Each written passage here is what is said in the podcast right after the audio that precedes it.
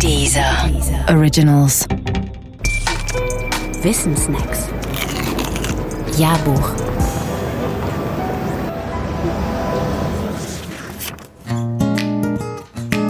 Helgoland und Sansibar.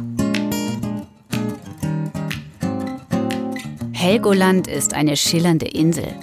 Manche mögen sie, weil man dort am eigenen Leibe erfahren kann, was es im wörtlichen Sinn bedeutet, ausgebotet zu werden. Wieder andere meinen, Helgoland sei in Wahrheit gar nicht Helgoland, sondern Atlantis. Oder, wenn es schon nicht selbst Atlantis sei, dann habe Atlantis wenigstens irgendwo bei Helgoland gelegen. Und noch andere bedauern zutiefst, dass die Deutschen so dumm waren, Sansibar gegen Helgoland einzutauschen. Sansibar, jene vermeintlich zauberhafte Gewürzinselgruppe vor der Ostküste Afrikas. Mit Dauersonne statt Schiedwetter und Indischem Ozean statt Nordsee. Warum nur, so die offene Frage, haben sich die Deutschen beim Tausch damals so über den Tisch ziehen lassen?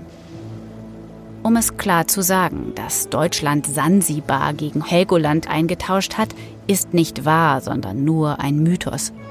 Wenn auch ein hartnäckiger. Richtig am Mythos ist, Helgoland gehört erst seit 1890 zum deutschen Hoheitsgebiet.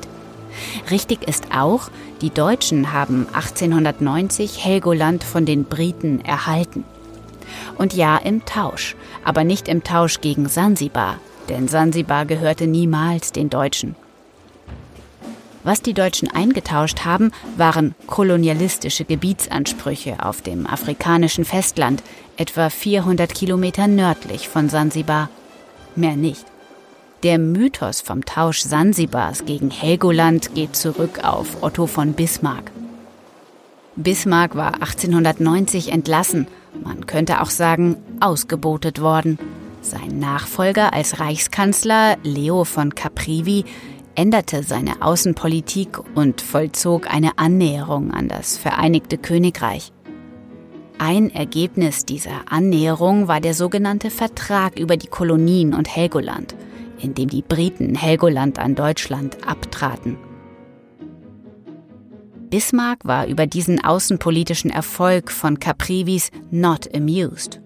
Um von Caprivi zu schaden, setzte er den Mythos vom Tausch Sansibars gegen Helgoland in die Welt, einem, wie er selbst nahelegte, schlechten Tausch.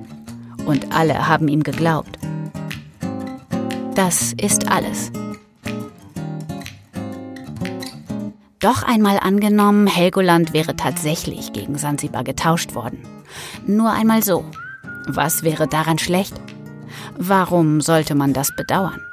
Denn unter uns, was ist schlecht daran, Sansibar gegen Atlantis einzutauschen?